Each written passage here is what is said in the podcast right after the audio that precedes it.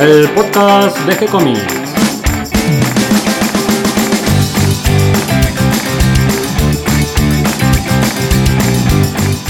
Muy bienvenidos a un nuevo episodio de G-Comics, el podcast donde hablamos de todas las técnicas necesarias para realizar un cómic, cómo dibujar un manga y todo el conocimiento requerido para dibujar esa historieta que tenemos dando vuelta en la cabeza.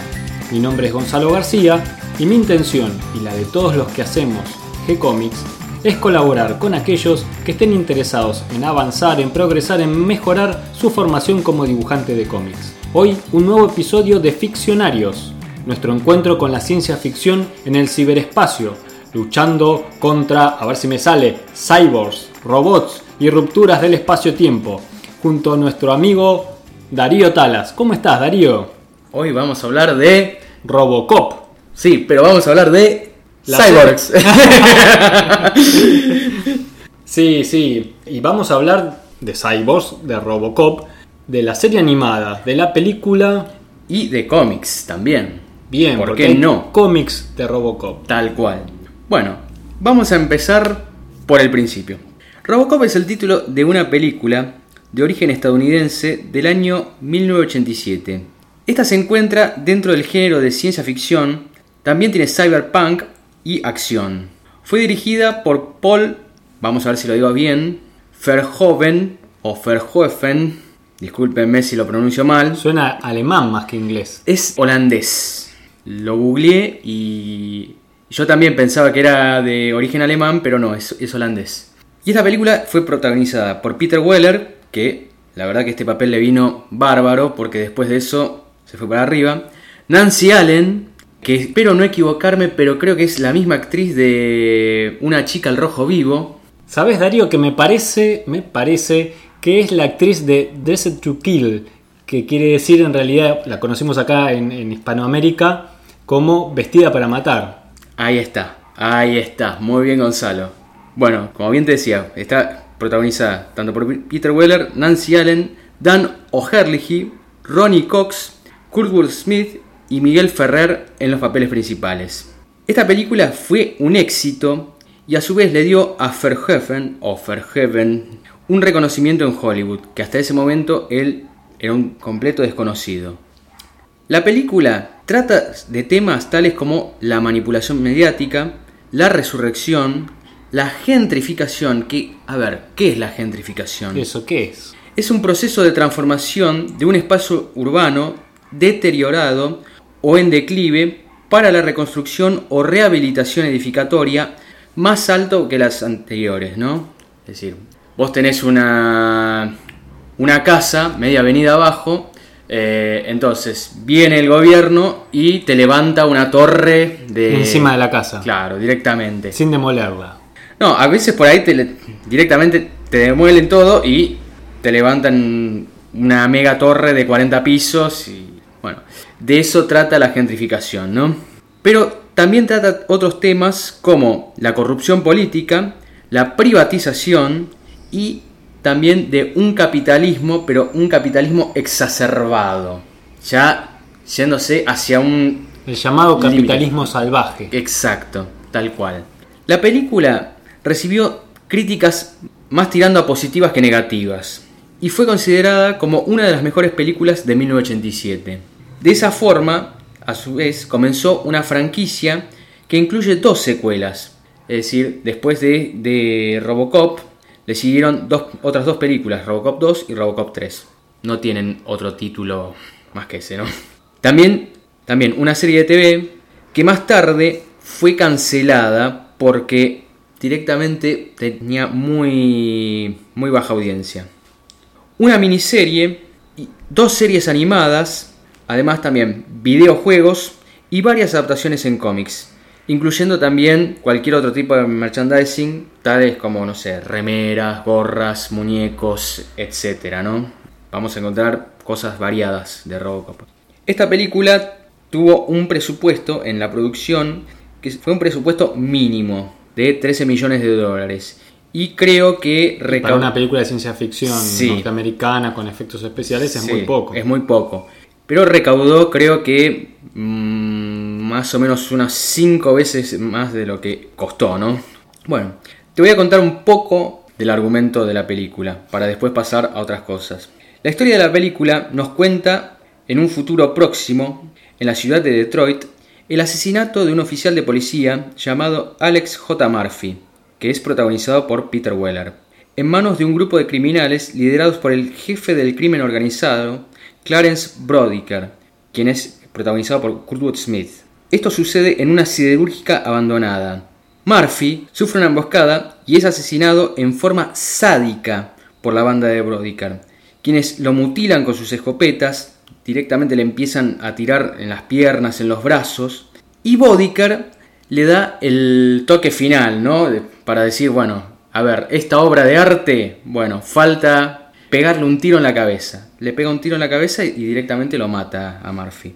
A todo esto, la mejor compañera de, Murphy, llamada Anne Lewis, que es protagonizada por Nancy Allen, ella había quedado desarmada, pero es la testigo del asesinato de Murphy. Después de, de todo este suceso, la corporación, o gran corporación, llamémosle OCP, que quiere decir Omni Consumer Products, al fallar uno de sus programas robóticos, más conocido por ahí como el modelo ED209, que es un robot gigante que posee como una especie de ametralladoras eh, antiaéreas en, sus brazos.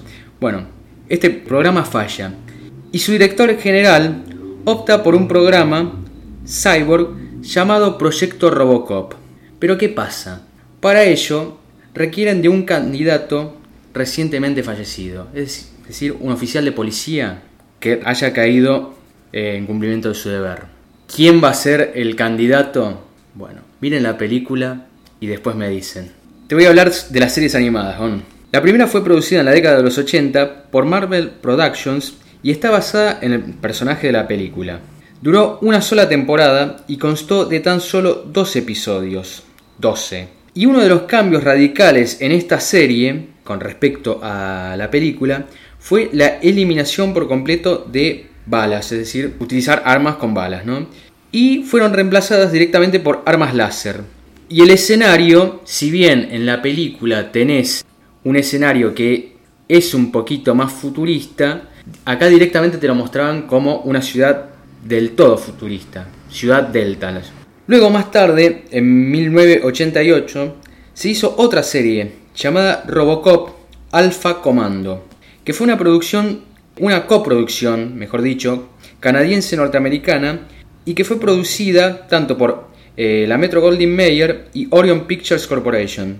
Y esta constó de 40 episodios en una temporada y se emitió entre el 7 de septiembre del 90, eh, sí, estoy hablando bien, eh, no, del 88 al 3 de febrero del 89. Esto en cuanto a series animadas. Ahora te voy a pasar al apartado cómics. El cómic basado en la película fue dibujado por Javier Saltares y Alan Cooperberg en los lápices y Tony de Zuniga en el entintado en 1987. Después hay otros cómics que fueron publicados tanto por Marvel como por Dark Horse, es decir, los dos entre los dos se, se repartían la se repartían claro la licencia tal cual. Bueno, entre los títulos que incluyen tanto Marvel como Dark Horse se encuentran Robocop vs. Terminator, que fue escrita por el gran Frank Miller, que vos sabés que él usó los libretos de Robocop 2 y Robocop 3 para su desarrollo. Y mira, fue dibujada por Walter Simonson en 1992 y fue publicada por Dark Horse Comics.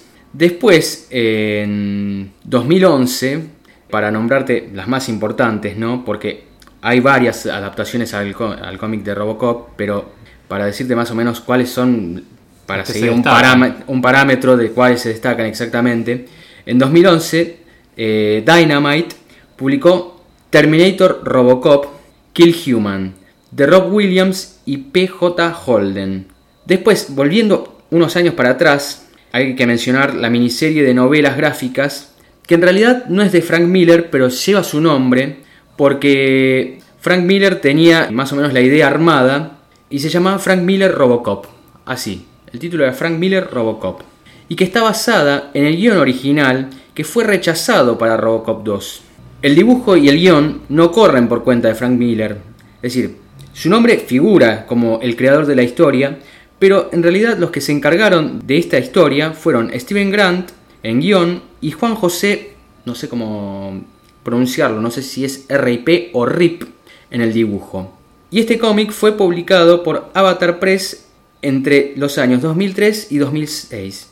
Y creo que llevó un total de entre 8 y 11 tomos más o menos. Eh, es más una novela gráfica en realidad, no es tanto un cómic, es más novela gráfica.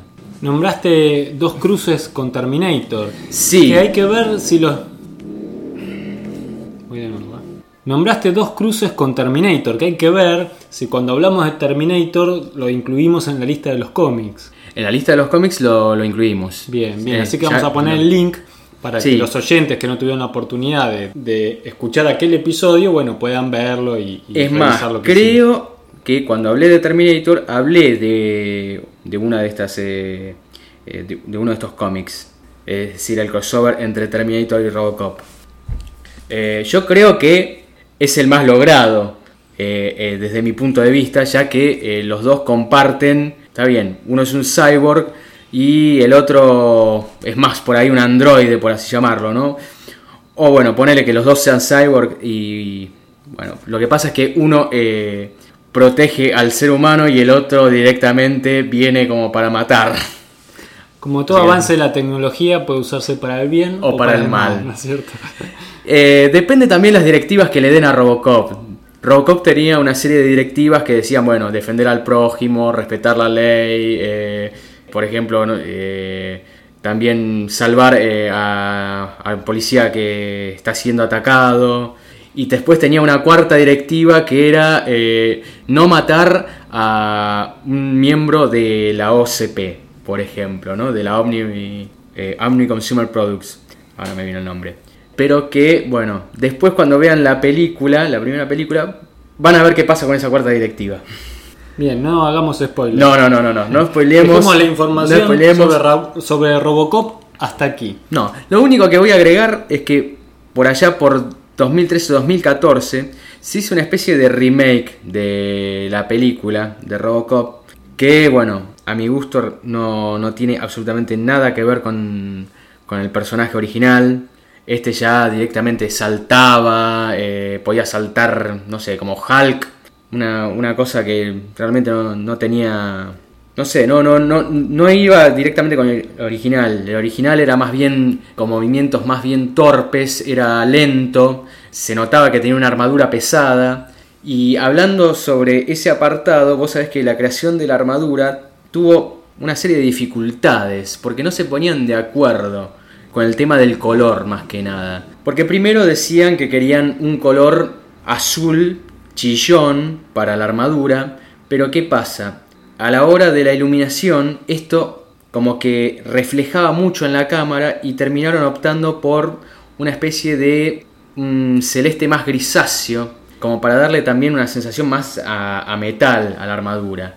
Y después, bueno, optaron también por otros diseños que por ahí no, no concordaban bien con, por ejemplo, eh, Robocop eh, tiene en su pierna derecha posee una especie de, de mecanismo en el que porta un arma, que es como una especie de vereta, pero modificada, y que en su momento no sabían, eh, querían usar una, un arma llamada Desert Eagle, que es el- la misma pistola que usa Lara Croft en, los, en los cómics, en los videojuegos o en las películas, pero eh, no concordaba justamente con, con el diseño de, la armadura. Entonces, bueno, optaron por un modelo tipo Beretta modificado, es decir, con una extensión un poquito más, más larga, y ahí, bueno, quedó, quedó bien.